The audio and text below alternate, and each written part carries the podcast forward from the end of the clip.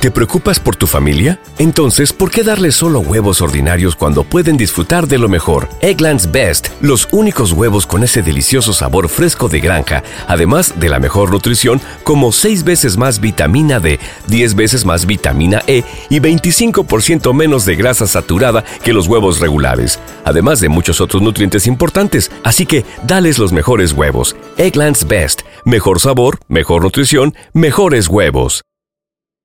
What's the easiest choice you can make? Window instead of middle seat? Picking a vendor who sends a great gift basket? Outsourcing business tasks you hate? What about selling with Shopify? Whether you're selling a little or a lot, Shopify helps you do your thing, however you cha-ching. Shopify is the global commerce platform that helps you sell at every stage of your business. From the launch your online shop stage to the first real life store stage, all the way to the did we just hit a million orders stage. Shopify's there to help you grow. Whether you're selling scented soap or offering outdoor outfits, Shopify helps you sell. Wherever and whatever you're selling, Shopify's got you covered. Sign up for a $1 per month trial period at shopify.com slash try. Go to shopify.com slash try now to grow your business, no matter what stage you're in. Shopify.com slash try. Capítulo 6. Winston escribía en su diario. Fue hace tres años. Era una tarde oscura, en una estrecha callejuela cerca de una de las estaciones del ferrocarril. Ella, de pie, apoyada en la pared, cerca de una puerta, recibía la luz mortecina de un farol. Tenía una cara joven muy pintada. Lo que me atrajo fue la pintura.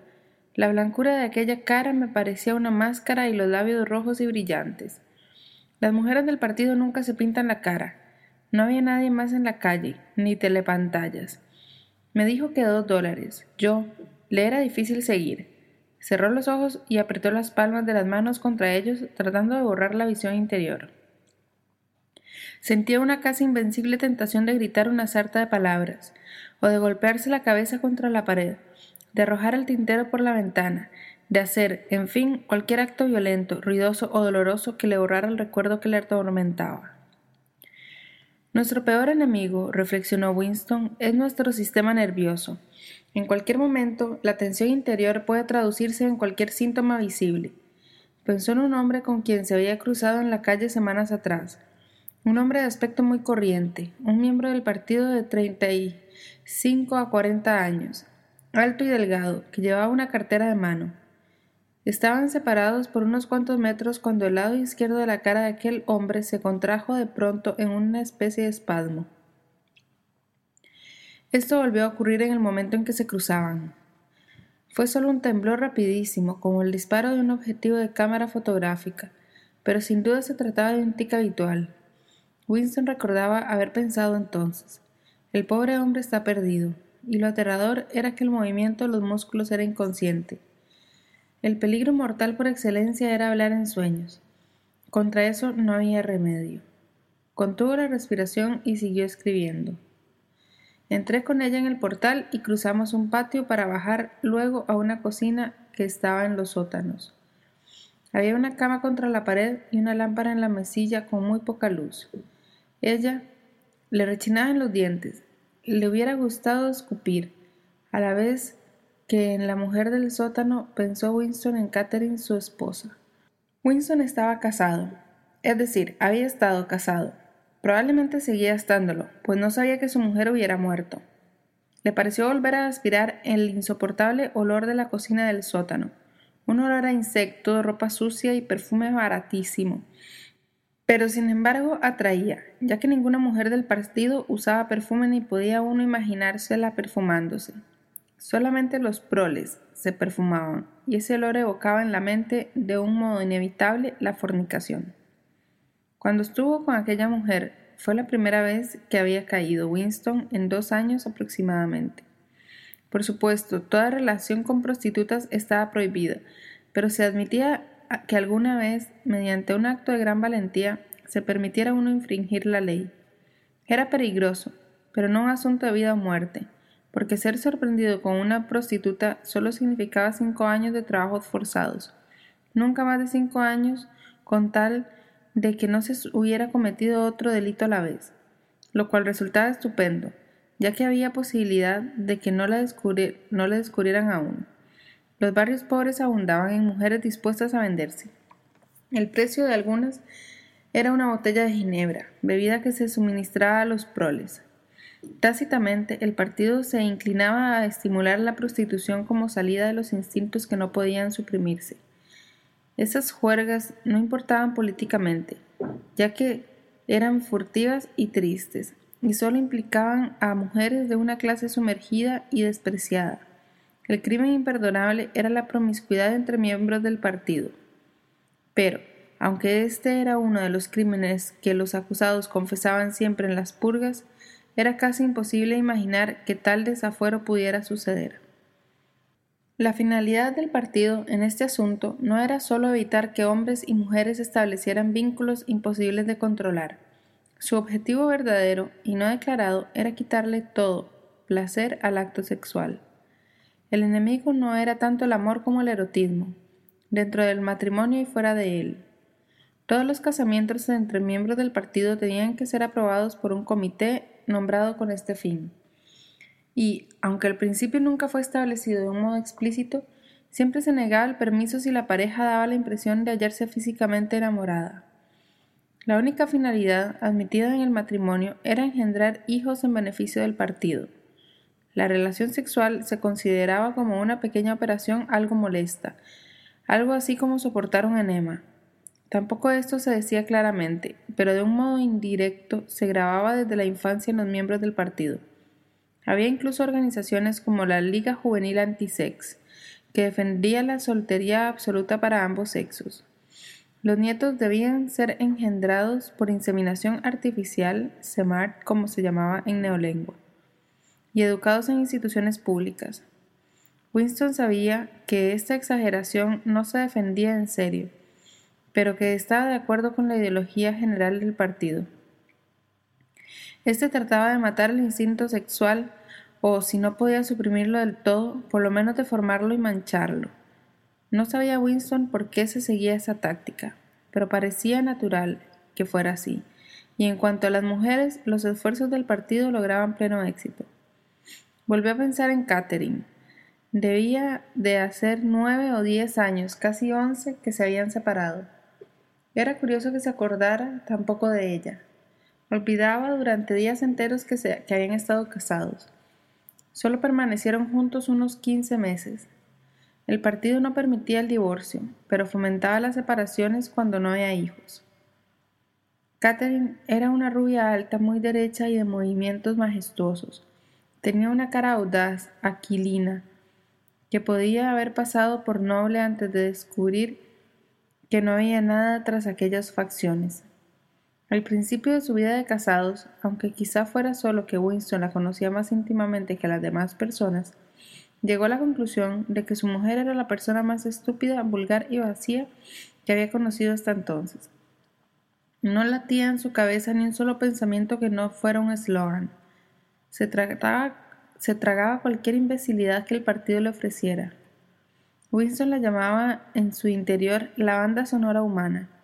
Sin embargo, podía haberla soportado de no haber sido por una cosa, el sexo. Tan pronto como la rozaba, parecía tocada por un resorte y se endurecía. Abrazarla era como abrazar una imagen con juntas de nudera. Y lo que era todavía más extraño, incluso cuando ella lo apretaba contra sí misma, él tenía la sensación de que al mismo tiempo lo rechazaba con toda su fuerza. La rigidez de sus músculos ayudaba a dar esta impresión. Se quedaba allí echada con los ojos cerrados, sin resistir ni cooperar, pero como sometible. Era de lo más vergonzoso, y a la larga horrible. Pero incluso así habría podido soportar vivir con ella si hubieran decidido quedarse célibes. Pero curiosamente fue Catherine quien rehusó. Debían, dijo, producir un niño si podían. Así que la comedia seguía representándose una vez por semana regularmente, mientras no fuese imposible. Ella incluso se lo recordaba por la mañana como algo que había que hacer esa noche y que no debía olvidarse. Tenía dos expresiones para ello. Uno era hacer un bebé y la otra nuestro deber al partido Sí, había utilizado esta frase. Pronto empezó a tener una sensación de positivo temor cuando llegaba el día, pero por suerte no apareció ningún niño.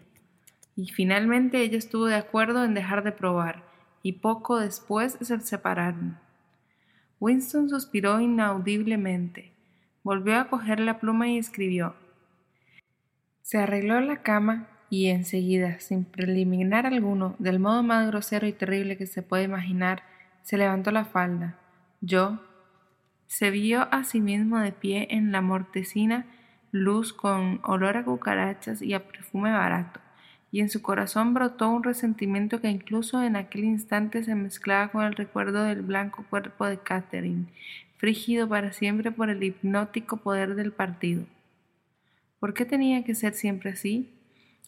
¿No podía él disponer de una mujer propia en vez de estas furcias a intervalos de varios años? Pero un asunto amoroso de verdad era una fantasía irrealizable. Las mujeres del partido eran todas iguales. La castidad estaba tan arraigada en ellas como la lealtad al partido, por la educación que habían recibido en su infancia, por los juegos y las duchas de agua fría, por todas las estupideces que les metían en la cabeza, las conferencias, los desfiles, canciones, consignas y música marcial, les arrancaban todo sentimiento natural. La razón le decía que forzosamente habría excepciones, pero su corazón no lo creía. Todas ellas eran inalcanzables, como deseaba el partido, y lo que él quería, aún más que ser amado, era derruir aquel muro de estupidez aunque fuera una sola vez en su vida. El acto sexual bien realizado era una rebeldía. El deseo era un crimental. Si hubiera conseguido despertar los sentidos de Catherine, esto habría equivalido a una seducción aunque se trataba de su mujer. Pero tenía que contar el resto de la historia. Escribió. Encendí la luz. Cuando la vi claramente, después de la casi inexistente luz de la lamparilla de aceite, la luz eléctrica parecía cegadora. Por primera vez pudo ver a la mujer tal como era. Avanzó un paso hacia ella y se detuvo horrorizado. Comprendía el riesgo a que se había expuesto. Era muy posible que las patrullas lo sorprendieran a la salida. Más aún, quizá lo estuvieran esperando ya en la puerta. Nada iba a ganar con marcharse sin hacer lo que se había propuesto. Todo aquello tenía que escribirlo, confesarlo. Vio de pronto la luz de la bombilla que la mujer era vieja, la pintura se apegotaba en su cara tanto que parecía ir a resquebrajarse como una careta de cartón. Tenía mechones de cabellos blancos, pero el detalle más horroroso era que la boca entreabierta parecía oscura caverna. No tenía ningún diente. Winston escribió a toda prisa. Cuando la vi a plena luz resultó una verdadera vieja. Por lo menos tenía cincuenta años, pero de todos modos lo hice. Volvió a apoyar las palmas de las manos sobre los ojos. Ya lo había escrito, pero de nada servía. Seguía con la misma necesidad de gritar palabrotas con toda la fuerza de sus pulmones.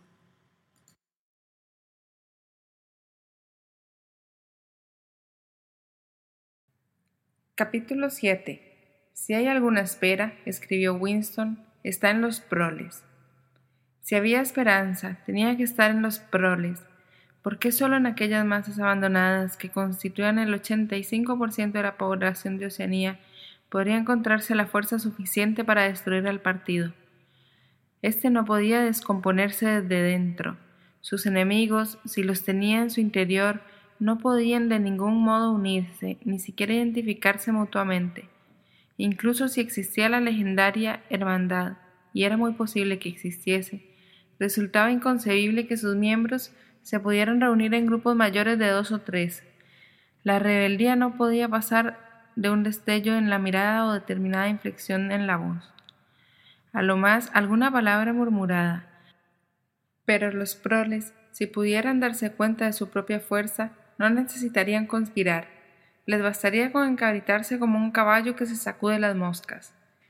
Si quisieran, podrían destrozar el partido mañana por la mañana, desde luego, antes o después se les ocurrirá. Y sin embargo, recordó Winston una vez que había dado un paseo por una calle de mucho tráfico, cuando oyó un tremendo grito múltiple. Centenares de voces, voces de mujeres, salían de una calle lateral.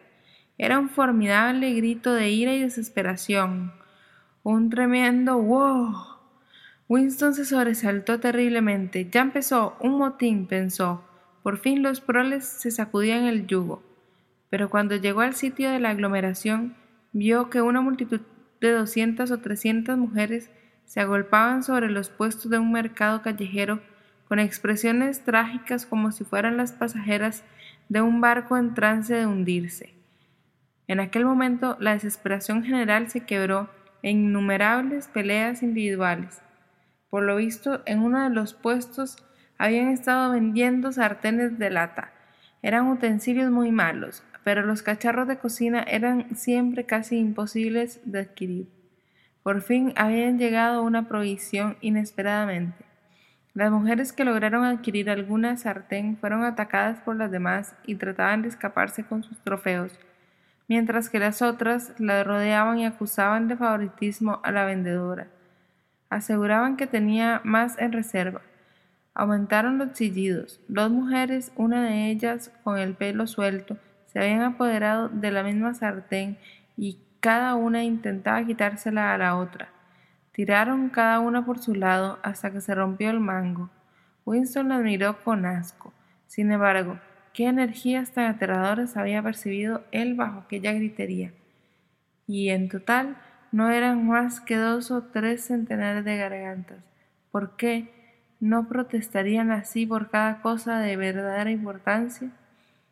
Escribió, Hasta que no tengan conciencia de su fuerza, no se rebelarán, y hasta después de haberse revelado, no serán conscientes. Ese es el problema. Winston pensó que sus palabras parecían sacadas de uno de los libros de texto del partido. El partido pretendía, desde luego, haber liberado a los proles de la esclavitud. Antes de la revolución eran explotados y oprimidos ignominiosamente por los capitalistas. Pasaban hambre. Las mujeres tenían que trabajar a la viva fuerza en las minas de carbón. Por supuesto, las mujeres seguían trabajando en las minas de carbón. Los niños eran vendidos a las fábricas a la edad de seis años, pero simultáneamente, fiel a los principios del doble pensar, el partido enseñaba que los proles eran inferiores por naturaleza y deberían ser mantenidos bien sujetos, como animales, mediante la aplicación de unas cuantas reglas muy sencillas. En realidad, se sabía muy poco de los proles, y no era necesario saber mucho de ellos. Mientras continuaran trabajando y teniendo hijos, sus demás actividades carecían de importancia, dejándoles en libertad como ganado suelto en la pampa de la Argentina. Tenían un estilo de vida que parecía serles natural. Se regían por normas ancestrales. Nacían, crecían en el arroyo, empezaban a trabajar a los 12 años Pasaban por un breve periodo de belleza y deseo sexual, se casaban a los 20 años, empezaban a envejecer a los 30 y se morían casi todos ellos hacia los 60 años. El duro trabajo físico, el cuidado del hogar y de los hijos, las mezquinas peleas entre vecinos, el cine, el fútbol, la cerveza y sobre todo el juego llenaban su horizonte mental. No era difícil mantenerlos a raya. Unos cuantos agentes de la policía del pensamiento circulaban entre ellos, esparciendo rumores falsos y eliminando a los pocos considerados capaces de convertirse en peligrosos, pero no se intentaba adoctrinarlos con la ideología del partido. No era deseable que los proles tuvieran sentimientos políticos intensos. Todo lo que se les pedía era un patriotismo primitivo al que se recurría en caso de necesidad para que trabajaran horas extraordinarias o aceptaran raciones más pequeñas. E incluso cuando cundía entre ellos el descontento, como ocurría a veces, era un descontento que no servía para nada, porque carecer de ideas generales concentraban su instinto de rebeldía en quejas sobre minucias de la vida corriente. Los grandes males ni los olían. La mayoría de los proles ni siquiera era vigilada con telepantallas. Los policías los molestaban muy poco. En Londres había mucha criminalidad, un mundo revuelto de ladrones, bandidos, prostitutas, traficantes de drogas y maleantes de toda clase, pero como sus actividades tenían lugar entre los mismos proles, daba igual que existieran o no. En todas las cuestiones de moral se les permitía a los proles que siguieran su código ancestral. No se les imponía el puritanismo sexual del partido, no se castigaba su promiscuidad y se permitía el divorcio. Incluso el culto religioso se les habría permitido si los proles hubieran manifestado la menor inclinación a él. Como decía el partido, los proles y los animales son libres. Winston se rascó con precaución sus varices. Habían empezado a picarle otra vez. Siempre volvía a preocuparle saber qué habría sido la vida anterior a la revolución. Sacó del cajón un ejemplar del libro de historia infantil que le había prestado la señora Parsons y empezó a copiar un trozo en su diario. En los antiguos tiempos, decía el libro de texto, antes de la gloriosa revolución, no era Londres la hermosa ciudad que hoy conocemos. Era un lugar tenebroso, sucio y miserable, donde casi nadie tenía nada que comer y donde centenares y millares de desgraciados no tenían zapatos que ponerse, ni siquiera un techo bajo el cual dormir. Niños de la misma edad que vosotros debían trabajar doce horas al día a las órdenes de crueles amos que los castigaban con látigos si trabajaban con demasiada lentitud y solamente los alimentaban con pan duro y agua. Pero entre toda esta terrible miseria había unas cuantas casas grandes y hermosas donde vivían los ricos, cada uno de los cuales tenía por lo menos treinta criados a su disposición. Estos ricos se llamaban capitalistas. Eran individuos gordos y feos con caras de malvados como el que puede apreciarse en la ilustración de la página siguiente. Podréis ver, niños, que va vestido con una chaqueta negra larga a la que llamaban frac y un sombrero muy raro y brillante que parece el tubo de una estufa, al que llamaban sombrero de copa. Este era el uniforme de los capitalistas, y nadie más podía llevarlo. Los capitalistas eran dueños de todo que había en el mundo y todos los que no eran capitalistas pasaban a ser sus esclavos. Poseían toda la tierra, todas las casas, todas las fábricas y el dinero, todo. Si alguien les desobedecía, era encarcelado inmediatamente y podían dejarlo sin trabajo y hacerlo morir de hambre. Cuando una persona corriente hablaba con un capitalista, tenía que descubrirse, inclinarse profundamente ante él y llamarlo Señor. El jefe supremo de todos los capitalistas era llamado el Rey. Y Winston se sabía toda la continuación. Se hablaba allí de los obispos y de sus vestimentas, de los jueces con sus trajes de armiño, de la horca, del gato de nueve colas, del banquete anual que daba el alcalde y de la costumbre de besar el anillo del Papa.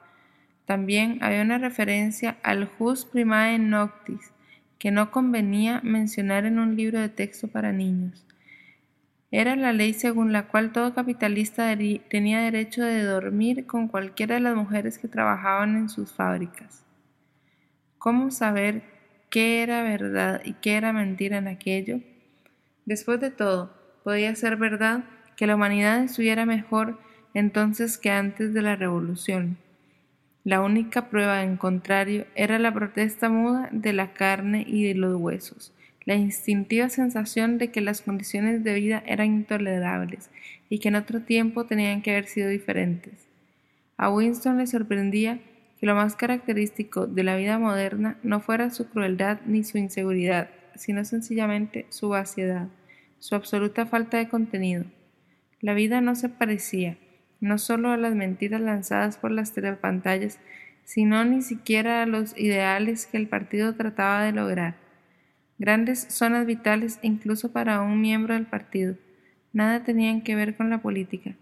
Se trataba solo de pasar el tiempo en inmundas tareas, luchar para poder meterse en el metro, remendarse un calcetín como un colador, disolver con resignación una pastilla de sacarina y emplear toda la habilidad posible para conservar una colilla.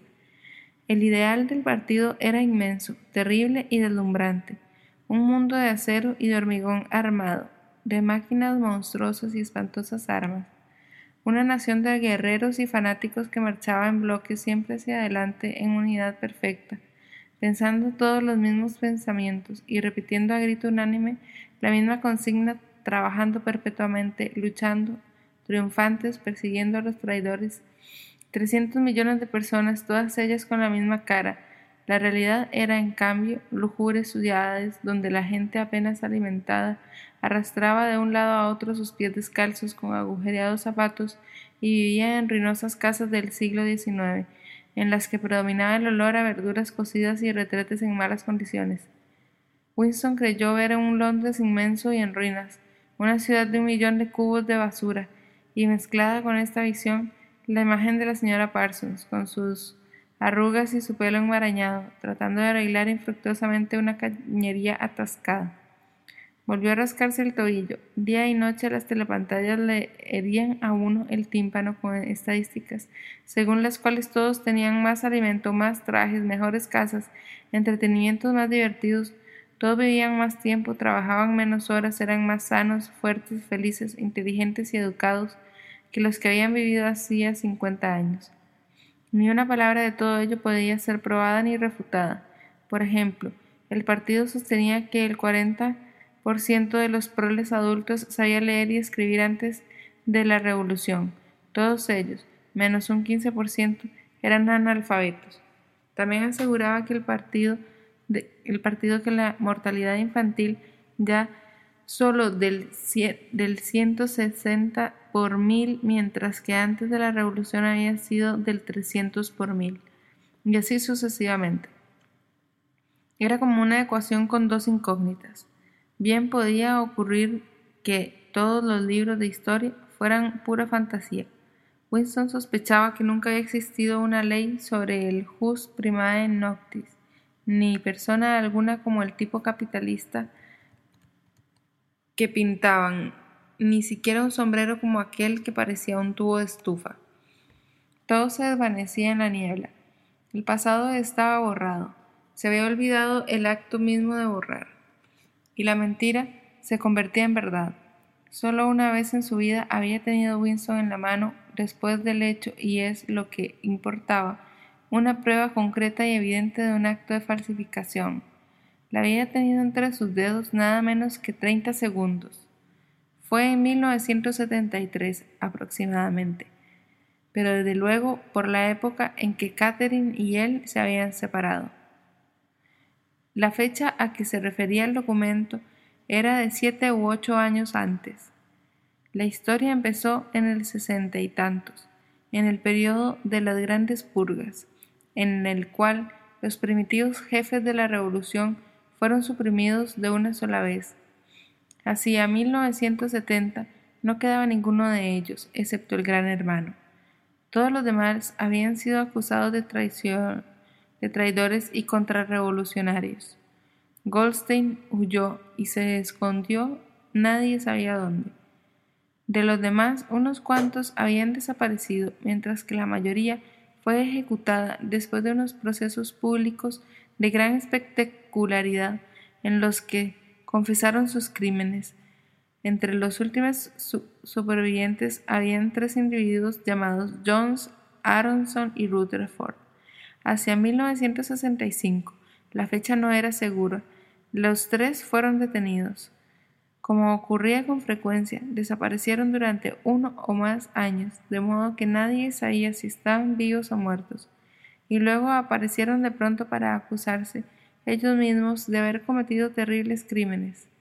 Reconocieron haber estado en relación con el enemigo.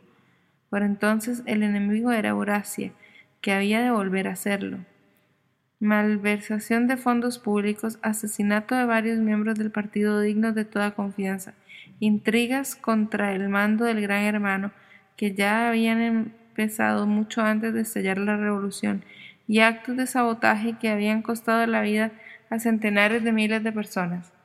Después de confesar todo esto, los perdonaron, les devolvieron sus cargos en el partido, puestos que eran en realidad inútiles, pero que tenían nombres sonoros e importantes.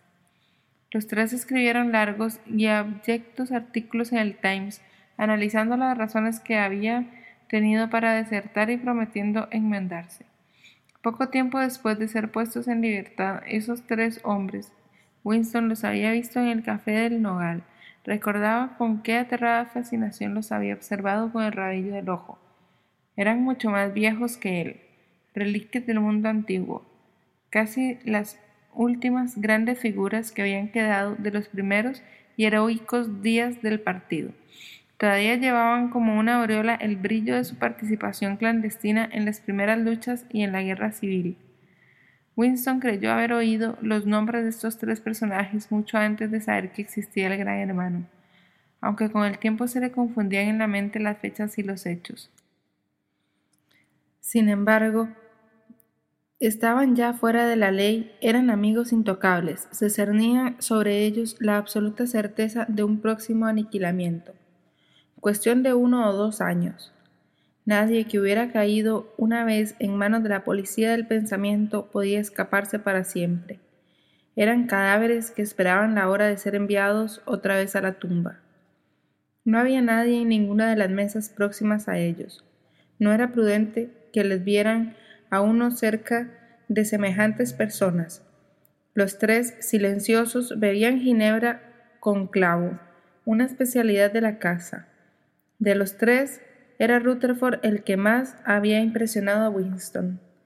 En tiempos, Rutherford fue un famoso caricaturista cuyas brutales sátiras habían ayudado a inflamar la opinión popular antes y durante la Revolución.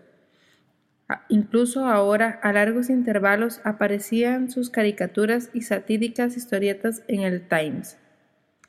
Era una imitación de su antiguo estilo y ya no tenían vida ni convencían. Era volver a cocinar los antiguos temas niños que morían de hambre, luchas callejeras, capitalistas con sombrero de copa. Hasta en las barricadas seguían los capitalistas con su sombrero de copa es decir, un esfuerzo desesperado por volver a lo de antes. Era un hombre monstruoso con una crencha de cabellos gris, grasienta, bolsones en la cara y unos labios negroides, muy gruesos. De joven debió ser muy fuerte.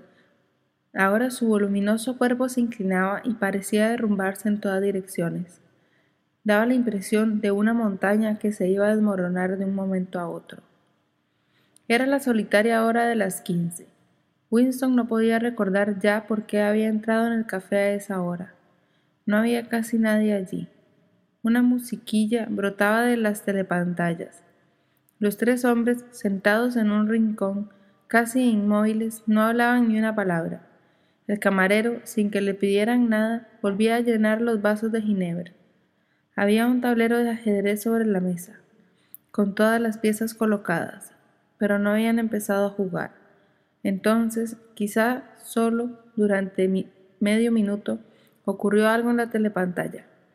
Cambió la música que tocaba. Era difícil describir el tono de la nueva música, una nota burlona, cascada, que a veces parecía un rebuzno. Winston mentalmente la llamó la nota amarilla, y la voz de la telepantalla cantaba. Bajo el nogal de las ramas extendidas, yo te vendí y tú me vendiste. Allí yacen ellos y aquí yacemos nosotros, bajo el nogal de las ramas extendidas. Los tres personajes no se movieron, pero cuando Winston volvió a mirar la desvencijada cara de Rutherford, vio que estaba llorando. Por primera vez observó con sobresalto, pero sin saber por qué, se impresionaba que tanto Aronson como Rutherford tenían partidas las narices. Un poco después, los tres fueron detenidos de nuevo. Por lo visto, se habían comprometido en nuevas conspiraciones en el mismo momento de ser puestos en libertad. En el segundo proceso confesaron otra vez sus antiguos crímenes, con una sarta de nuevos delitos. Fueron ejecutados y su historia fue registrada en los libros de historia publicados por el partido, como ejemplo para la posteridad. Cinco años después de esto, en 1973, Winston desenrollaba un día unos documentos que le enviaban por el tubo automático cuando obtuvo un pedazo de papel que evidentemente se había deslizado entre otros y había sido olvidado. Enseguida vio su importancia. Era media página de un Times de diez años antes, la mitad superior de una página de manera que incluía la fecha y contenía una fotografía de los delegados de una solemnidad del Partido de Nueva York. Sobresalían en el centro del grupo Jones, Aronson y Rutherford. Se les veía muy claramente, pero además sus nombres figuraban en el pie. Lo cierto es que, en ambos procesos, los tres personajes confesaron que en aquella fecha se hallaban en suelo eurasiático, que habían ido en avión desde un aeródromo secreto en el Canadá hasta Siberia, donde tenían una misteriosa cita. Allí se habían puesto en relación con miembros del Estado Mayor Eurasiático al que habían entregado importantes secretos militares. La fecha se le había grabado a Winston en la memoria porque coincidía con el primer día de estío, pero toda aquella historia estaba ya registrada oficialmente en innumerables sitios. Solo había una conclusión posible. Las confesiones eran mentira. Desde luego, esto no constituía en sí mismo un descubrimiento. Incluso por aquella época no creía Winston que las víctimas de las purgas hubieran cometido los crímenes de que eran acusados. Pero ese pedazo de papel era ya una prueba concreta, un fragmento del pasado abolido como un hueso fósil que reaparece en un estrato donde no se le esperaba y destruye una teoría geológica. Bastaba con ello para pulverizar al partido, si pudiera publicarse en el extranjero, y explicarse bien su significado. Winston había seguido trabajando después de su descubrimiento. En cuanto vio lo que era la fotografía y lo que significaba, la cubrió con otra hoja de papel. Afortunadamente cuando la desenrolló había quedado de tal modo que la telepantalla no podía verla. Se puso la carpeta sobre su rodilla y echó para atrás la silla para alejarse de la telepantalla lo más posible. No era difícil mantener inexpresivo la cara e incluso controlar un poco de esfuerzo la respiración. Pero lo que no podía controlarse eran los latidos del corazón, y la telepantalla lo recogía con toda exactitud. Winston dejó pasar diez minutos atormentado por el miedo de que algún accidente, por ejemplo una súbita corriente de aire, lo traicionara. Luego, sin exponerla a la vista de la pantalla, tiró la fotografía en el agujero de la memoria, mezclándola con otros papeles inservibles. Al cabo de un minuto el documento sería un poco de ceniza. Aquello había pasado hacía diez u once años. De ocurrir ahora, pensó Winston, me habría guardado la foto. Era curioso que el hecho de haber tenido ese documento entre sus dedos le pareciera constituir una gran diferencia incluso ahora en que la fotografía misma, y no solo el hecho registrado en ella, era solo un recuerdo. ¿Se aflojaba el dominio del partido sobre el pasado? se preguntó Winston, porque una prueba documental que ya no existía hubiera existido alguna vez. Pero hoy, suponiendo que pudiera resucitar de sus cenizas, la foto no podía servir de prueba. Ya en el tiempo en, el, en que él había hecho el descubrimiento, no estaba en guerra Oceanía con Eurasia, y los tres personajes suprimidos tenían que haber traicionado su país con los agentes de Asia Oriental y no con los de Eurasia. Desde entonces hubo otros cambios, dos o tres, ya no podía recordarlo. Probablemente las confesiones habían sido nuevamente escritas varias veces hasta que los hechos y las fechas originales perdieran todo significado. No es solo el que el pasado cambiara, es que cambiara continuamente. Lo que más le producía a Winston la sensación de una pesadilla es que nunca había llegado a comprender claramente por qué se emprendía la inmensa impostura. Desde luego, eran evidentes las ventajas inmediatas de falsificar el pasado, pero la última razón era misteriosa. Volvió a coger la pluma y escribió Comprendo cómo, no comprendo por qué. Se preguntó, como ya lo había hecho muchas veces, si no estaría él loco. Quizás un loco era solo una minoría de uno.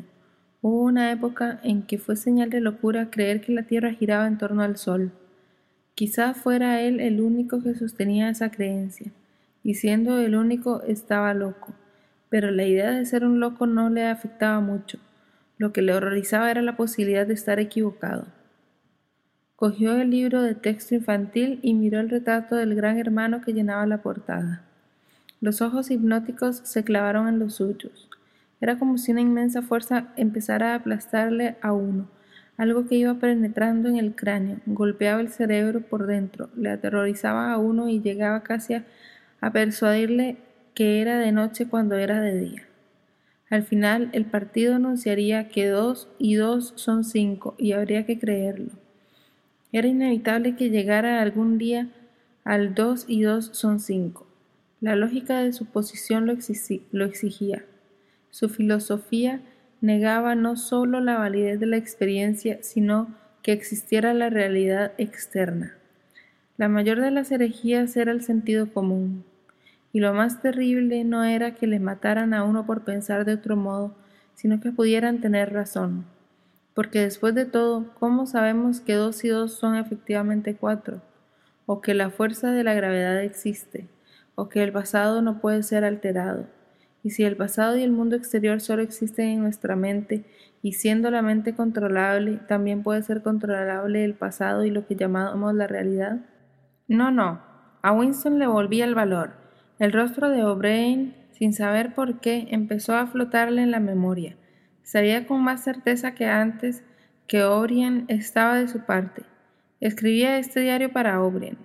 Era como una carta interminable que nadie leería nunca, pero que se dirigía a una persona determinada y que dependía de este hecho en su forma y en su tono. El partido os decía que negueseis la evidencia de vuestros ojos y oídos. Esta era su orden esencial. El corazón de Winston se, se encogió al pensar en el enorme poder que tenía enfrente la facilidad con que cualquier intelectual del partido lo vencería con su dialéctica, los sutiles argumentos que él nunca podría entender y menos contestar. Y sin embargo, era él, Winston, quien tenía razón. Los otros estaban equivocados y él no. Había que defender lo evidente. El mundo sólido existe y sus leyes no cambian. Las piedras son duras, el agua moja, los objetos faltos de apoyo caen en dirección al centro de la Tierra con la sensación de que hablaba con O'Brien y también de que anotaba un importante axioma. Escribió, La libertad es el poder de decir libremente que dos y dos son cuatro. Si se concede esto, todo lo demás vendrá por sus pasos contados. ¿Te preocupas por tu familia? Entonces, ¿por qué darles solo huevos ordinarios cuando pueden disfrutar de lo mejor? Eggland's Best, los únicos huevos con ese delicioso sabor fresco de granja, además de la mejor nutrición, como 6 veces más vitamina D, 10 veces más vitamina E y 25% menos de grasa saturada que los huevos regulares, además de muchos otros nutrientes importantes. Así que, dales los mejores huevos. Eggland's Best, mejor sabor, mejor nutrición, mejores huevos. What's the easiest choice you can make? Window instead of middle seat? Picking a vendor who sends a great gift basket? Outsourcing business tasks you hate? What about selling with Shopify?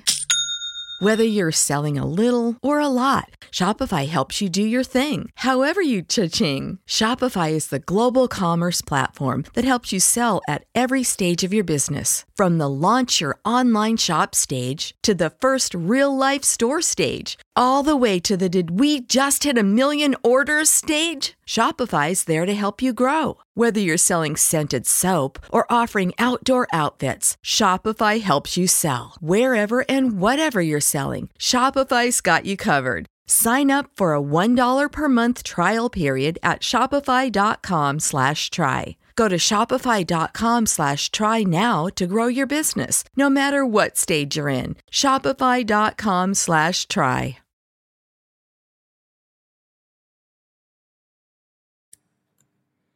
Capítulo 8 Del fondo del pasillo llegaba un aroma a café tostado.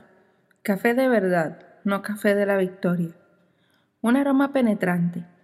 Winston se detuvo involuntariamente. Durante unos segundos volvió al mundo medio olvidado de su infancia. Entonces se oyó un portazo y el delicioso olor quedó cortado tan de repente como un sonido. Winston había andado varios kilómetros por las calles y se le habían irritado sus varices. Era la segunda vez en tres semanas que no había llegado a tiempo a una reunión del centro comunal, lo cual era muy peligroso, ya que el número de asistencias al centro era anotado cuidadosamente. En principio, Un miembro del partido no tenía tiempo libre y nunca estaba solo, a no ser en la cama. Se suponía que, de no hallarse trabajando, comiendo o durmiendo, estaría participando en algún recreo colectivo. Hacer algo que implicara una inclinación a la soledad, aunque fuera dar un paseo, era simplemente un poco peligroso. Había una palabra para ello en neolengua, vida propia, es decir, individualismo y excentricidad. Pero esa tarde, al salir del ministerio, el aromático aire abrileño le había tentado.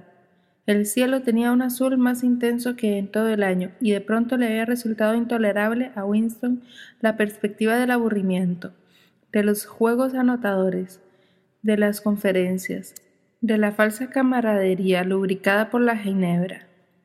Sintió el impulso de marcharse de la parada del autobús y callejear por el laberinto de Londres, primero hacia el sur, luego hacia el este y otra vez hacia el norte, perdiéndose por calles desconocidas y sin preocuparse apenas por la dirección que tomaba.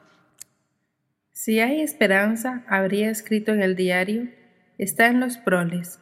Estas palabras devolvían como afirmación de una verdad mística y de un absurdo palpable. Penetró por los suburbios del norte y del este alrededor de lo que en tiempos había sido la estación de San Pancracio. Marchaba por una calle empedrada cuyas viejas casas solo tenían dos pisos y cuyas puertas abiertas descubrían los sórdidos interiores. De trecho en trecho había charcos de agua sucia por entre las piedras. Entraban y salían en las casuchas y llenaban las callejuelas infinidad de personas. Muchachas en la flor de la edad con bocas violentamente pintadas.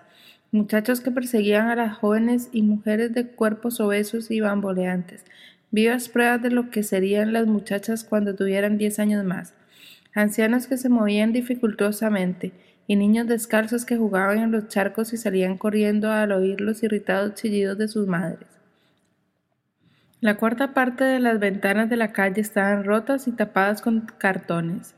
La mayoría de la gente no prestaba atención a Winston.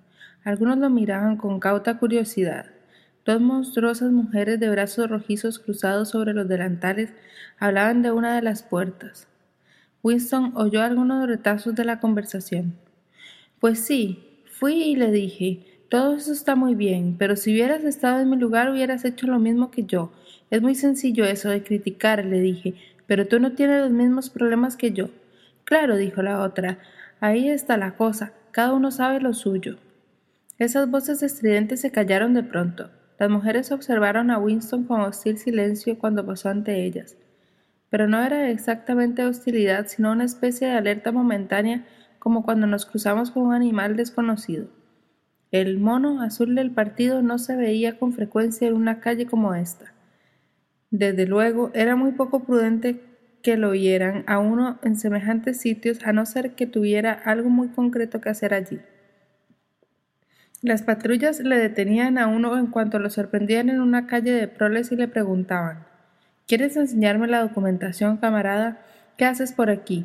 ¿A qué hora saliste del trabajo? ¿Tienes la costumbre de tomar este camino para ir a tu casa? Y así sucesivamente. No es que hubiera una disposición especial prohibiendo regresar a casa por un camino insólito. Más era lo suficiente para hacerse notar si la policía del pensamiento lo descubría. De pronto, toda la calle empezó a agitarse. Hubo gritos de aviso por todas partes. Hombres, mujeres y niños se metían veloces en sus casas como conejos. Una joven salió como una flecha por una puerta cerca de donde estaba Winston. Cogió a un niño que jugaba en un charco, lo envolvió con un delantal y entró de nuevo en su casa. Todo ello realizado con increíble rapidez. En el mismo instante, un hombre vestido de negro que le había salido de una callejuela callejuela lateral, corrió hacia Winston señalándole nervioso el cielo. El vapor, gritó. Mire, maestro, échese pronto en el suelo. El vapor era el apodo que, no se sabía por qué, le habían puesto los proles a las bombas cohetes. Winston se tiró al suelo rápidamente. Los proles llevaban casi siempre razón cuando daban una alarma de esta clase parecían poseer una especie de instinto que les prevenía con varios segundos de anticipación de la llegada de un cohete, aunque se suponía que los cohetes volaban con más rapidez que el sonido. Winston se protegió la cabeza con los brazos. Se oyó un rugido que hizo temblar el pavimento. Una lluvia de pequeños objetos le cayó sobre la espalda. Cuando se levantó, se encontró cubierto con pedazos de cristal de la ventana más próxima. Siguió andando. La bomba había destruido un grupo de casas de aquella calle doscientos metros más arriba. En el cielo flotaba una negra nube de humo. Y debajo otra nube, esta de polvo, envolvía las ruinas en torno a las cuales se agolpaba ya una multitud. Había un pequeño montón de yeso en el pavimento delante de él, y en medio se podía ver una brillante raya roja. Cuando se levantó y se acercó a ver qué era, vio que se trataba de una mano humana cortada por la muñeca. Aparte del sangriento muñón, la mano era tan blanca que parecía un molde de yeso. Le dio una patada y le echó a la cloaca, y para evitar la multitud, torció por una calle lateral a la derecha. A los tres o cuatro minutos estaba fuera de la zona afectada por la bomba y la sórdida vida del suburbio se había reanudado como si nada hubiera ocurrido. Eran casi las veinte y los establecimientos de bebida frecuentados por los proles, les llamaban con una palabra antiquísima, tabernas, estaban llenas de clientes. De sus puertas oscilantes, que se abrían y cerraban sin cesar, salía un olor mezclado de orines, serrín y cerveza. En un ángulo formado por una casa de fachada saliente estaban reunidos tres hombres. El de en medio tenía en la mano un periódico doblado que los otros dos miraban por encima de sus hombros. Antes ya de acercarse lo suficiente para ver la expresión de sus caras, pudo deducir Winston por la inmovilidad de sus cuerpos que estaban absortos. Lo que leían era seguramente algo de mucha importancia. Estaba a pocos pasos de ellos cuando de pronto se deshizo el grupo y dos de los hombres empezaron a discutir violentamente. Parecía que estaban a punto de pegarse. ¿No puedes escuchar lo que te digo? Te aseguro que ningún número terminado en siete ha ganado en estos catorce meses. Te digo que sí, no, no ha salido ninguno terminado en siete. En casa los tengo apuntados todos en un papel, desde hace dos años. Nunca dejo de copiar el número. Y te digo que ningún número ha terminado en siete. Sí, un siete ganó. Además, sé que terminaba en 407. Fue en febrero, en la segunda semana de febrero. Ni en febrero ni nada, te digo que lo tengo apuntado. Bueno, a ver si lo dejáis, dijo el tercer hombre. Estaban hablando de la lotería. Winston volvió la cabeza cuando ya estaba a treinta metros de distancia. Todavía seguían discutiendo apasionadamente. La lotería, que pagaba cada semana enormes premios, era el único acontecimiento público al que los proles concedían una seria atención. Probablemente había millones de proles para quienes la lotería era la principal razón de su existencia. Era toda su delicia, su locura, su estimulante intelectual. En todo lo referente a la lotería, hasta la gente que apenas sabía leer y escribir parecía capaz de intrincados cálculos matemáticos y de asombrosas proezas memorísticas. Toda una tribu de proles se ganaba la vida vendiendo predicciones, amuletos, sistemas para dominar el azar y otras cosas que servían a los maniáticos. Winston nada tenía que ver con la organización de la lotería, dependiente del misterio de la abundancia, pero sabía perfectamente, como cualquier miembro del partido, que los premios eran en su mayoría imaginarios. Solo se pagaban pequeñas sumas y los ganadores de los grandes premios eran personas inexistentes. Como no había verdadera comunicación entre una y otra parte de Oceanía, esto resultaba muy fácil. Si había esperanza, estaba en los proles. Esta era la idea esencial. Decirlo sonaba a cosa razonable, pero al mirar a aquellos pobres seres humanos se convertía en un acto de fe. La calle por la que descendía Winston le despertó la sensación de que ya antes había estado por allí y que no hacía mucho tiempo fue una calle importante. Al final de ella había una escalinata por donde se bajaba a otra calle en la que estaba un mercadillo de legumbres. Entonces recordó Winston dónde estaba. En la primera esquina, a unos cinco minutos de marcha, estaba la tienda de compraventa donde él había adquirido el libro en blanco, donde ahora llevaba su diario. Y en otra tienda, no muy distante, había comprado la pluma y el frasco de tinta. Se detuvo un momento en lo alto de la escalinata. Al otro lado de la calle había una sórdida taberna cuyas ventanas parecían cubiertas de escarcha, pero solo era polvo. Un hombre muy viejo con bigotes blancos encorvado pero bastante activo empujó la puerta oscilante y entró. Mientras observaba desde allí se le ocurrió a Winston que aquel viejo, que por lo menos debía tener ochenta años, habría sido ya un hombre maduro cuando ocurrió la revolución. Él y unos cuantos como él eran los últimos eslabones que unían al mundo actual con el mundo desaparecido del capitalismo. En el partido no había mucha gente cuyas ideas se hubieran formado antes de la revolución. La generación más vieja había sido barrida casi por completo en las grandes purgas de los años 50 y 60, y los pocos que sobrevivieron vivían aterrorizados y en una entrega intelectual absoluta. Si vivía aún alguien que pudiera contar con veracidad las condiciones de vida en la primera mitad del siglo, tenía que ser un prole. De pronto recordó Winston el trozo de libro de historia que había copiado en su diario y le saltó un impulso loco. Entraría en la taberna, trabaría conocimiento con aquel viejo y le interrogaría. Le diría, cuéntame su vida cuando era usted un muchacho. ¿Se vivía entonces mejor que ahora o peor? Precipitadamente, para no tener tiempo de asustarse, bajó la escalinata y cruzó la calle. Desde luego, era una locura. Como de costumbre, no había ninguna prohibición concreta de hablar con los proles y frecuentar sus tabernas, pero no podía pasar inadvertido, ya que era rarísimo que alguien lo hiciera. Si aparecía alguna patrulla, Winston podría decir que se había sentido mal, pero no lo iban a creer. Empujó la puerta y le dio en la cara un repugnante olor a queso y a cerveza agria. Al entrar él, las voces casi se apagaron. Todos los presentes le miraban su mono azul. Los individuos que jugaban al blanco con unos dardos se interrumpieron durante medio minuto. El viejo al que él había seguido estaba acodado en el bar discutiendo con el barman, un joven corpulento de nariz ganchuda y enormes antebrazos. Otros clientes con vasos en la mano contemplaban la escena. ¿Vas a decirme que no puedes servirme una pinta de cerveza? decía el viejo.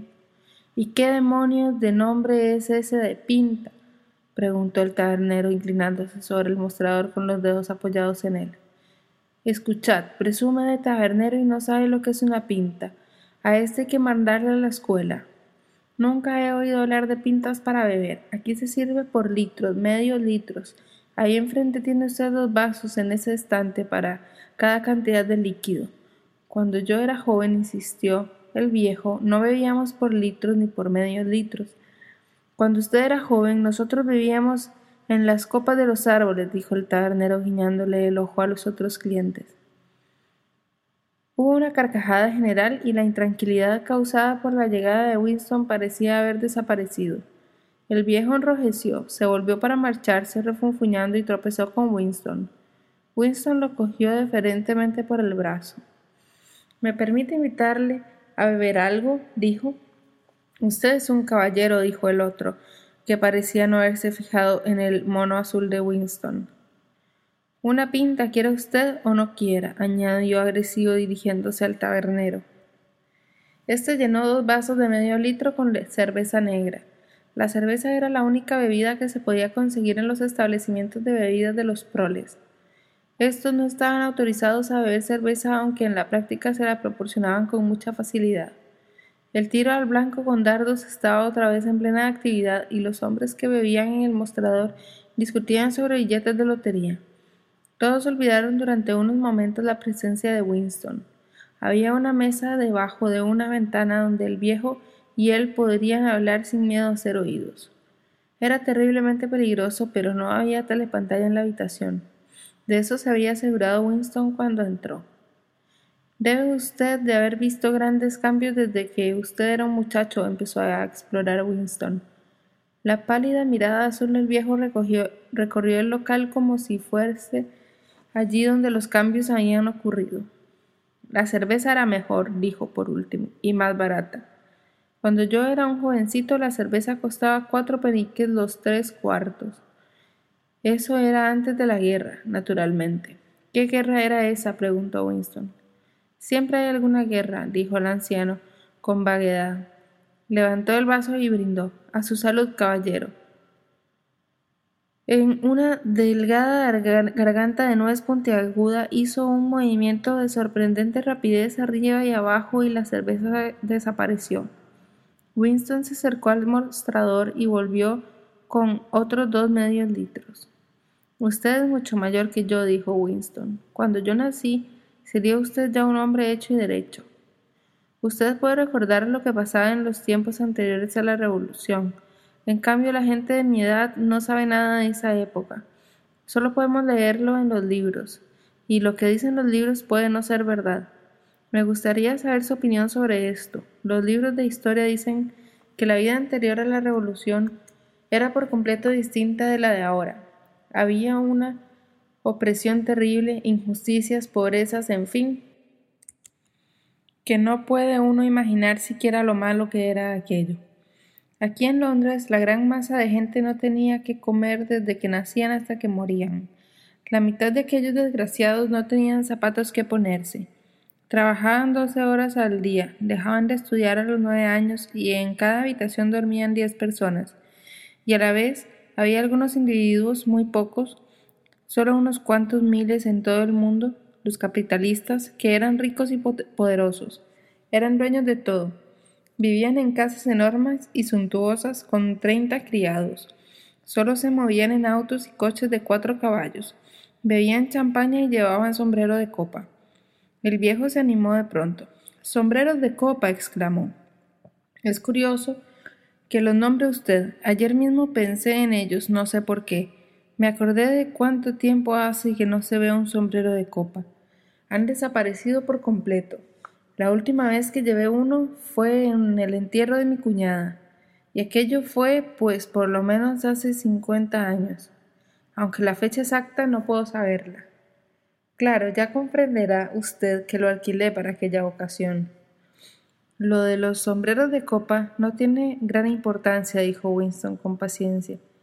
Pero estos capitalistas, ellos, unos cuantos abogados y sacerdotes y los demás auxiliares que vivían de ellos, eran los dueños de la tierra. Todo lo que existía era para ellos. Ustedes, la gente corriente, los trabajadores, eran sus esclavos. Los capitalistas podían hacer con ustedes lo que quisieran. Por ejemplo, mandarlos al Canadá como ganado. Si se les antojaba, se podían acostar con las hijas de ustedes y cuando se enfadaban los azotaban a ustedes con un látigo llamado el gato de nueve colas. Si se encontraban ustedes a un capitalista por la calle, tenían que quitarse la gorra. Cada capitalista salía acompañado por una pandilla de lacayos que... Lacayos. Ahí tiene usted una palabra que no he oído hace muchísimos años. Lacayos. Eso me recuerda muchas cosas pasadas.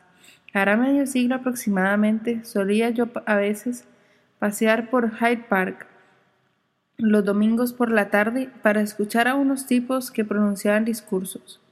Ejército de Salvación, católicos, judíos, indios. En fin, allí había de todo, y uno de ellos, no puedo recordar el nombre, pero era un orador de primera. No hacía más que gritar. Lacayos, lacayos de la burguesía, esclavos de las clases dirigentes, y también le gustaba mucho llamarlos parásitos y a los otros les llamaba hienas. Sí, una palabra algo así como hiena. Claro que se refería al Partido Laborista.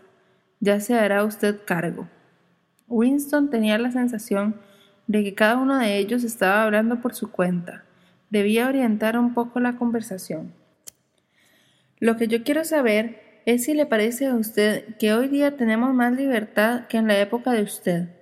¿Le tratan a usted más como un ser humano?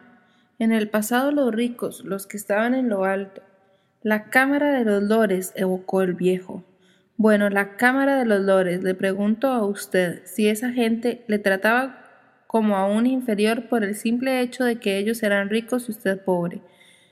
Por ejemplo, ¿Es cierto que tenía usted que quitarse la gorra y llamarles señor cuando se los cruzaba usted por la calle? El hombre reflexionó profundamente. Antes de contestar, se bebió un cuarto de litro de cerveza. Sí, dijo por fin. Les gustaba que uno se llevara la mano a la gorra. Era una señal de respeto. Yo no estaba conforme con eso, pero lo hacía muchas veces. No tenía más remedio. Y era habitual. Tenga usted en cuenta que estoy repitiendo lo que he leído en nuestros libros de texto para las escuelas. Era habitual en aquella gente, en los capitalistas, empujarles a ustedes de la acera para tener libre el paso. Uno me empujó una vez, dijo el anciano. Lo recuerdo como si fuera ayer. Era un día de regatas nocturnas, y en esas noches había mucha gente grosera, y me tropecé con un tipo joven y jactancioso en la avenida Shaftesbury. Era un caballero, iba vestido de etiqueta y con sombrero de copa. Venía haciendo zigzag por la acera y tropezó conmigo. Me dijo, ¿por qué no mira usted por dónde va? Yo le dije, a ver si se ha creído usted que ha comprado la cera. Y, me, va y me contesta, le voy a dar a usted para el pelo si se descara así conmigo.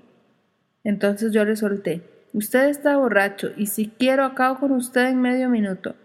Sí, señor, eso le dije, y no sé si me creerá usted, pero fue y me dio un empujón que casi me manda debajo de las ruedas de un autobús pero yo por entonces era joven y me dispuse a darle un merecido. Sin embargo, Winston perdía la esperanza de que el viejo le dijera algo interesante. La memoria de aquel hombre no era más que un montón de detalles. Aunque se pasara el día interrogándole, nada sacaría en claro. Según sus declaraciones, los libros de historia publicados por el partido podían seguir siendo verdad después de todo. Podían ser incluso completamente verídicos. Hizo un último intento. Quizá no me he explicado bien. Lo que trato de decir es esto. Usted ha vivido mucho tiempo. La mitad de su vida ha transcurrido antes de la Revolución. En 1925, por ejemplo, era ya usted un hombre. ¿Podría usted decir que lo que recuerda de entonces, que la vida era en 1925 mejor que la de ahora o peor? Si tuviera usted que escoger, ¿preferiría vivir entonces o ahora? El anciano contempló meditabundo a los que tiraban al blanco. Terminó su cerveza con más lentitud que la vez anterior y por último habló con un tono filosófico y tolerante como si la cerveza lo hubiera dulcificado. Ya sé lo que espera usted que le diga. Usted querría que le dijera que prefiero volver a ser joven. Muchos lo dicen porque la juventud se tiene salud y fuerza. En cambio, a mis años nunca se está bien del todo. Tengo muchos achaques. He de levantarme seis y siete veces por la noche cuando me da el dolor. Por otra parte, esto de ser viejo tiene muchas ventajas. Por ejemplo, las mujeres no le preocupan a uno y eso es una gran ventaja. Yo hace 30 años que no he estado con una mujer. No sé si me creerá usted, pero lo más grande es que no he tenido ganas. Winston se apoyó en el alféizar de la ventana. Era inútil proseguir. Iba a pedir más cerveza cuando el viejo se levantó de pronto y se dirigió renqueando hacia el urinario apestoso que estaba al fondo del local. Winston siguió unos minutos sentado contemplando su vaso vacío y, casi sin darse cuenta, se encontró otra vez en la calle. Dentro de veinte años, a lo más, pensó, la inmensa y sencilla pregunta ¿Era la vida antes de la revolución mejor que ahora? dejaría de tener sentido por completo, pero ya ahora era imposible contestarla, puesto que los escasos supervivientes del mundo antiguo eran incapaces de comparar una época con otra. Recordaban un millón de cosas insignificantes, una pelea con un compañero de trabajo, la búsqueda de una bomba de bicicleta que habían perdido, la expresión habitual de una hermana fallecida hacía muchos años, los torbellinos de polvo que se formaron en una mañana tormentosa hace setenta años. Pero todos los hechos trascendentales quedaban fuera del radio de su atención. Eran como las hormigas, que pueden ver los objetos pequeños, pero no los grandes. Y cuando la memoria fallaba y los testimonios escritos eran falsificados, la pretensión del partido de haberse mejorado las condiciones de la vida humana tenían que ser aceptadas necesariamente porque no existía ni volvería nunca a existir un nivel de vida con el cual pudieran ser comparadas. En aquel momento, el fluir de sus pensamientos se interrumpió de repente. Se detuvo y levantó la vista. Se hallaba en una calle estrecha con unas cuantas tiendecitas oscuras salpicadas entre casas de vecinos. Exactamente encima de su cabeza pendían unas bolas de metal descoloridas que habían sido doradas. Conocía este sitio. Era la tienda donde había comprado el diario. Sintió miedo. Ya había sido bastante arriesgado comprar el libro y se había jurado a sí mismo no aparecer nunca más por allí. Sin embargo, en cuanto permitió a sus pensamientos que corrieran en libertad, le habían traído sus pies a aquel mismo sitio. Precisamente había iniciado su diario para librarse de impulsos suicidas como aquel. Al mismo tiempo notó que aunque eran las veintiuna, seguía abierta la tienda. Creyendo que sería más prudente estar oculto dentro de la tienda que a la vista de todos en medio de la calle, entró. Si le preguntaban, podía decir que andaba buscando hojas de afeitar. El dueño acababa de encender una lámpara de aceite que echaba un olor molesto pero tranquilizador. Era un hombre de unos sesenta años, de aspecto frágil y un poco encorvado, con una nariz larga y simpática y ojos de suave mirar, a pesar de las gafas de gruesos cristales. Su cabello era casi blanco, pero las cejas, muy pobladas, se conservaban negras. Sus gafas, sus movimientos acompañados y el hecho de que llevaba una vieja chaqueta de terciopelo negro le daban un cierto aire intelectual, como si hubiera sido un hombre de letras o quizá un músico. De voz suave, algo apagada, tenía un acento menos marcado que la mayoría de los proles. Le reconocí a usted cuando estaba ahí fuera parado, dijo inmediatamente.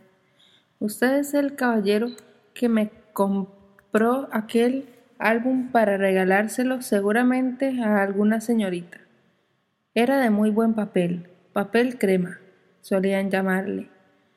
Por lo menos hace cincuenta años que no se ha vuelto a fabricar un papel como ese. Miró a Winston por encima de sus gafas. ¿Puedo servirle en algo en especial? ¿O solo quería usted echar un vistazo?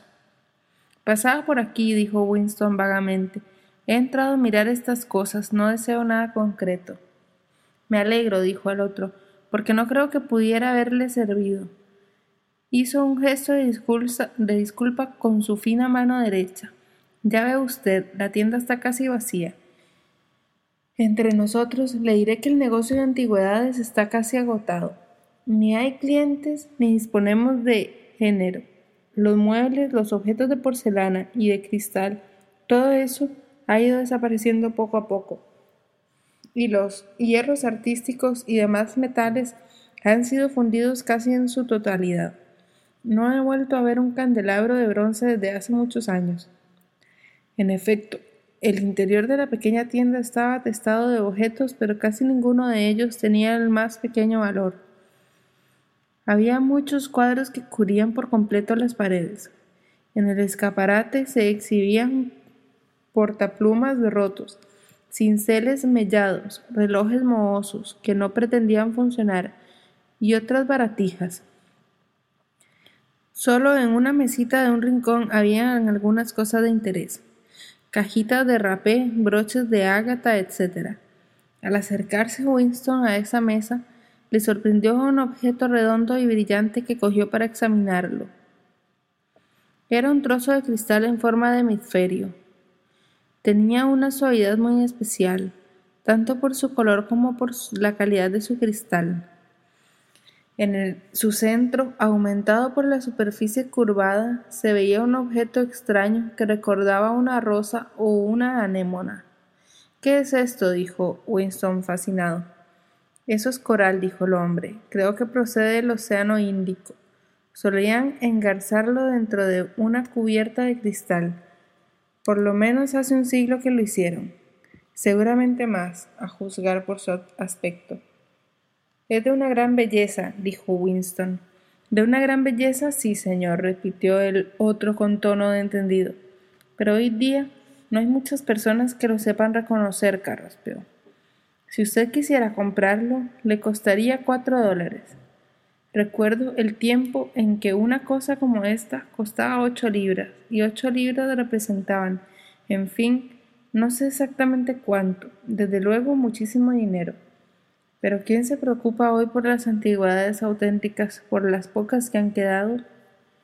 Winston pagó inmediatamente los cuatro dólares y se guardó el codiciado objeto en el bolsillo. Lo que le atrapa de él no era tanto su belleza como el aire que tenía de pertenecer a una época completamente distinta de la actual. Aunque Cristal no se parecía a ninguno de los que él había visto, era de una suavidad extraordinaria, con reflejos acuosos. Era el coral doblemente atractivo por su aparente inutilidad, aunque Winston pensó que en tiempos lo habían utilizado como pisapapeles. Pesaba mucho, pero afortunadamente no le abultaba demasiado en el bolsillo. Para un miembro del partido era comprometedor llevar una cosa como aquella. Todo lo antiguo, y mucho más lo que tuviera alguna belleza, resultaba vagamente sospechoso. El dueño de la tienda parecía alegrarse mucho de cobrar los cuatro dólares. Winston comprendió que se había se habría contentado con tres e incluso con dos. Arriba tengo otra habitación que quizás le interesara a usted ver, le propuso. No hay gran cosa en ella, pero tengo dos o tres piezas. Llevaremos una luz. Encendió otra lámpara y agachándose subió lentamente por la empinada escalera, de peldaños medio rotos. Luego entraron por un pasillo estrecho, siguiendo hasta una habitación que no daba a la calle, sino a un patio y a un bosque de chimeneas. Winston notó que los muebles estaban dispuestos como si fuera a vivir alguien en el cuarto. Había una alfombra en el suelo un cuadro o dos en las paredes y un sillón junto a la chimenea. Un antiguo reloj de cristal en cuya esfera figuraban las doce horas, estilo antiguo, emitía su tic-tac desde la repisa de la chimenea. Bajo la ventana y ocupando casi la cuarta parte de la estancia había una enorme cama con el colchón descubierto. Aquí vivíamos hasta que murió mi mujer, dijo el vendedor disculpándose. Voy vendiendo los muebles poco a poco. Esa es una preciosa cama de caoba. Lo malo son los las chinches si hubiera manera de acabar con ellas. Sostenía la lámpara lo más alto posible para iluminar toda la habitación, y a su débil luz resultaba aquel sitio muy acogedor. A Winston se le ocurrió pensar que sería muy fácil alquilar este cuarto por unos cuantos dólares a la semana si se decidiera a correr el riesgo. Era una idea descabellada, desde luego, pero el dormitorio había despertado en él una especie de nostalgia, un recuerdo ancestral.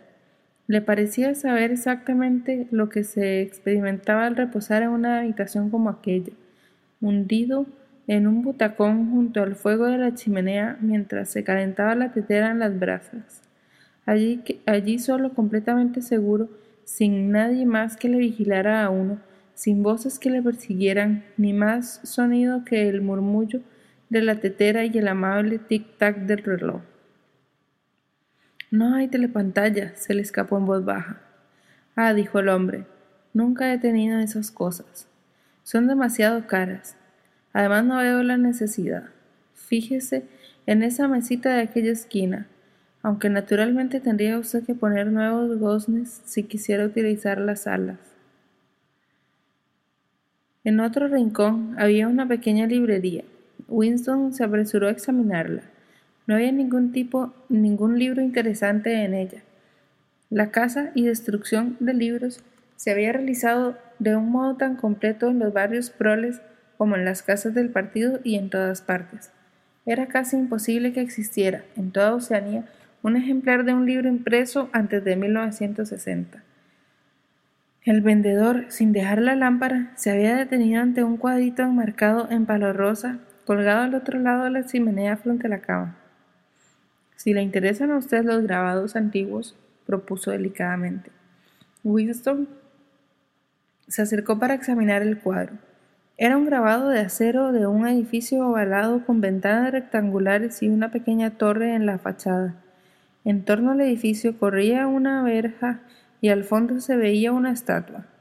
Winston la contempló unos momentos.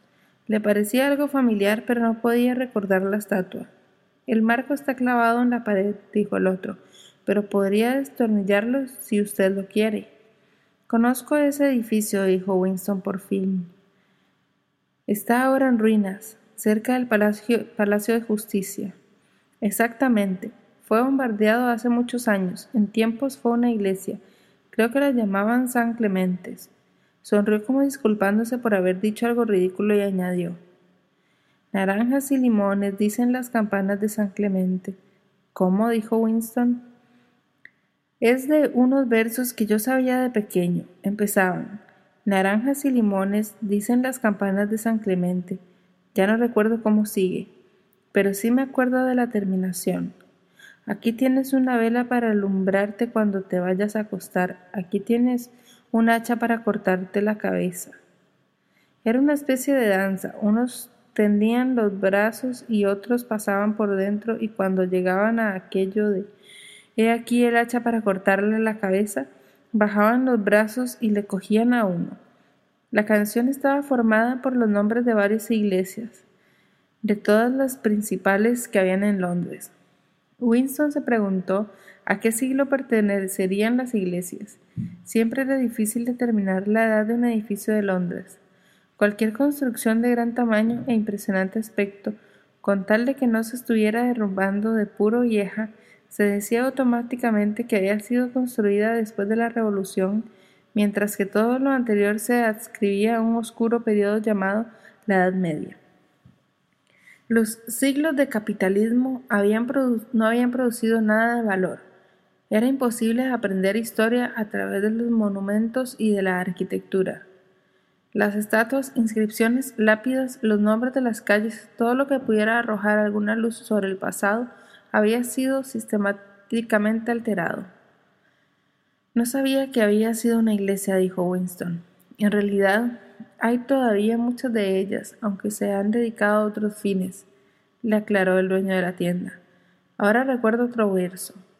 Naranjas y limones, dicen las campanas de San Clemente. Me debes tres peniques, dicen las campanas de San Martín.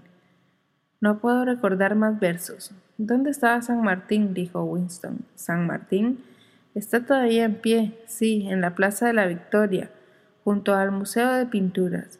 Es una especie de porche triangular con columnas y grandes escalinatas. Winston conocía bien aquel lugar. El edificio se usaba para propaganda de varias clases, exposiciones de maquetas de bombas, cohetes y fortalezas volantes, grupos de figuras de cera que ilustraban las atrocidades del enemigo y cosas por el estilo. San Martín de los Campos, como le llamaban, aclaró el otro, aunque no recuerdo que hubiera campos por esa parte. Winston no compró el cuadro. Hubiera sido una posesión aún más incongruente que el pisapapeles de cristal e imposible de llevar a casa a no ser que le hubiera quitado el marco. Pero se quedó unos minutos más hablando con el dueño, cuyo nombre no era Wicks, como él había supuesto por el rótulo de la tienda, sino Charrington. El señor Charrington era viudo Tenía 63 años y había habitado en la tienda desde hacía 30. En todo este tiempo había pensado cambiar el nombre que figuraba en el rótulo, pero nunca había llegado a convencerse de la necesidad de hacerlo. Durante toda su conversación, la canción medio recordada le zumbaba a Winston en la cabeza. Naranjas y limones, dicen las campanas de San Clemente. Me debes tres peniques, dicen las campanas de San Martín. Era curioso que al repetirse esos versos tuviera la sensación de estar oyendo campanas. Las campanas de un Londres desaparecido o que existía en alguna parte.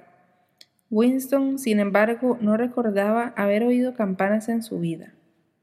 Salió de la tienda del señor Charrington y se había adelantado a él desde el piso de arriba. No quería que lo acompañase hasta la puerta para que no se diera cuenta de que reconocía la calle por si había alguien. En efecto, había decidido volver a visitar la tienda cuando pasara un tiempo prudencial, por ejemplo, un mes.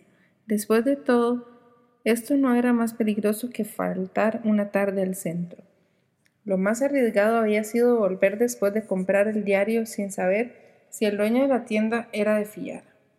Sin embargo, sí, pensó otra vez, volvería. Compraría más objetos antiguos y bellos.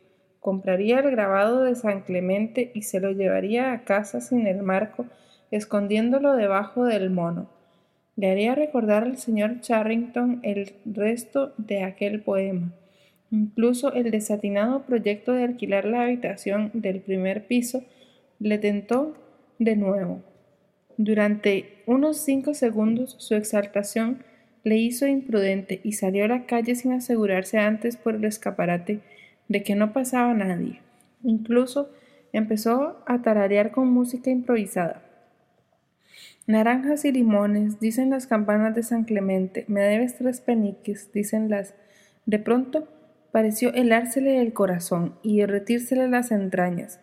Una figura en mono azul avanzaba hacia él a unos diez metros de distancia. Era la muchacha del departamento de novela, la joven del cabello negro. Anochecía, pero podía reconocerla fácilmente. Ella lo miró directamente a la cara y luego apresuró el paso y pasó junto a él como si no lo hubiera visto. Durante unos cuantos segundos Winston quedó paralizado. Luego torció a la derecha y anduvo sin notar que iba en dirección equivocada. De todos modos, era evidente que la joven lo espiaba. Tenía que hacerlo, seguido hasta allí, pues no podía creerse que por pura casualidad hubiera estado paseando en la misma tarde por la misma callejuela oscura a varios kilómetros de distancia de todos los barrios habitados por los miembros del partido. Era una coincidencia demasiado grande. Que fuera una agente de la policía del pensamiento o solo una espía aficionada que actuase por oficiosidad, poco importaba. Bastaba con que estuviera viéndolo. Probablemente lo había visto también en la taberna. Le costaba gran trabajo andar. El pisapapeles de cristal que llevaba en el bolsillo le golpeaba el muslo a cada paso y estuvo tentado a arrojarlo muy lejos. Lo peor era que le dolía el vientre. Por unos instantes tuvo la seguridad de que se moriría si no encontraba enseguida un retrete público pero en un barrio como aquel no había tales comodidades. Afortunadamente se le pasaron esas angustias, quedándole solo un sordo dolor. La calle no tenía salida. Winston se detuvo, preguntándose qué haría. Más hizo lo único que le era posible, volver a recorrerla hasta la salida. Solo hacía tres minutos que la joven se había cruzado con él, y si corría podría alcanzarla. Podría seguirla hasta algún sitio solitario y romperle allí el cráneo con una piedra. Le bastaría con el pisapapeles, pero abandonó enseguida esa idea, ya que le era intolerable realizar un esfuerzo físico. No podía correr ni dar el golpe. Además, la muchacha era joven y vigorosa y se defendería bien. Se le ocurrió también acudir al centro comunal y estarse allí hasta que cerraran para tener una coartada de su empleo del tiempo durante la tarde. Pero aparte de que sería solo una coartada parcial, el proyecto era imposible de realizar. Le invadió una mortal laxitud. Solo quería llegar a casa pronto y descansar. Eran más de las veintidós cuando regresó al piso. Apagarían las luces a las veintitrés treinta. Entró en su cocina y se tragó casi una taza de ginebra de la Victoria.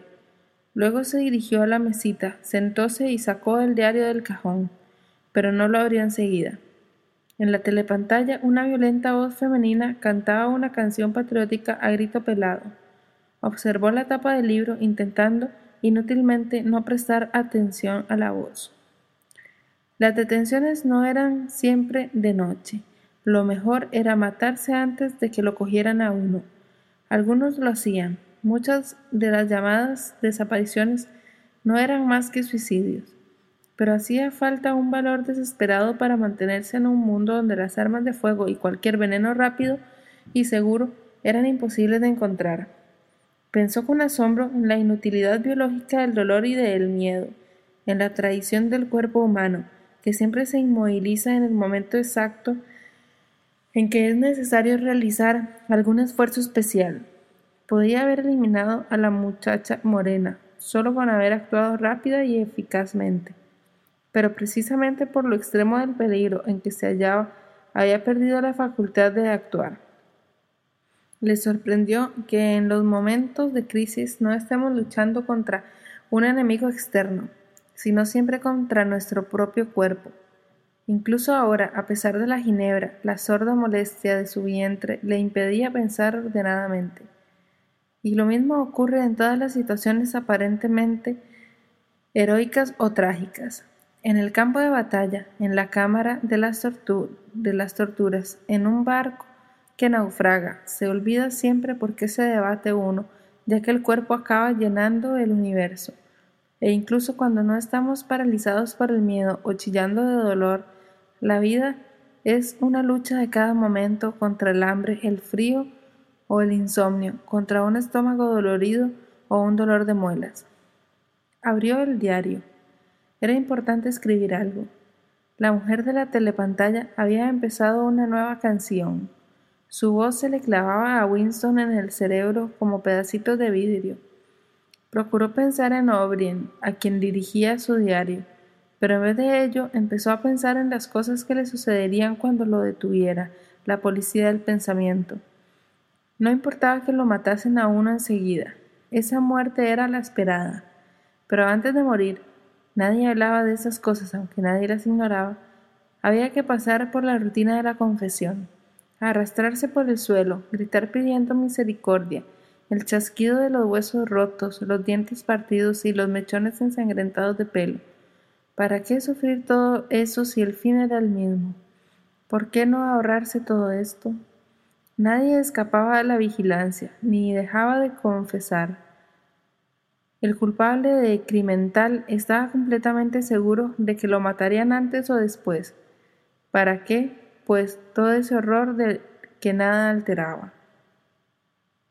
Por fin consiguió evocar la imagen de O'Brien. Nos encontramos en el sitio donde no hay oscuridad, le había dicho O'Brien en el sueño. Winston sabía lo que significaba, o se figuraba saberlo. El lugar donde no hay oscuridad era el futuro imaginado, que nunca se vería, pero por adivinación uno podría participar en él, místicamente. Con la voz de la telepantalla zumbándole en los oídos, no podía dejar de pensar con hilación. Se puso un cigarro en la boca. La mitad del tabaco se le cayó en la lengua, un polvillo amargo que luego no se podía escupir. El rostro del gran hermano flotaba en su mente desplazando al de O'Brien. Lo mismo le había hecho, lo mismo que había hecho unos días antes. Se sacó una moneda del bolsillo y la contempló. El rostro le miraba pesado, tranquilo, protector. Pero, ¿qué clase de sonrisa se escondía bajo el oscuro bigote? Las palabras de las consignas martillaban el cerebro de Winston.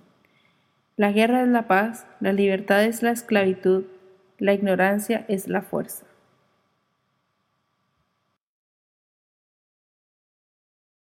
¿Te preocupas por tu familia? Entonces, ¿por qué darles solo huevos ordinarios cuando pueden disfrutar de lo mejor? Eggland's Best, los únicos huevos con ese delicioso sabor fresco de granja, además de la mejor nutrición, como 6 veces más vitamina D, 10 veces más vitamina E y 25% menos de grasa saturada que los huevos regulares, además de muchos otros nutrientes importantes. Así que, dales los mejores huevos. Eggland's Best, mejor sabor, mejor nutrición, mejores huevos.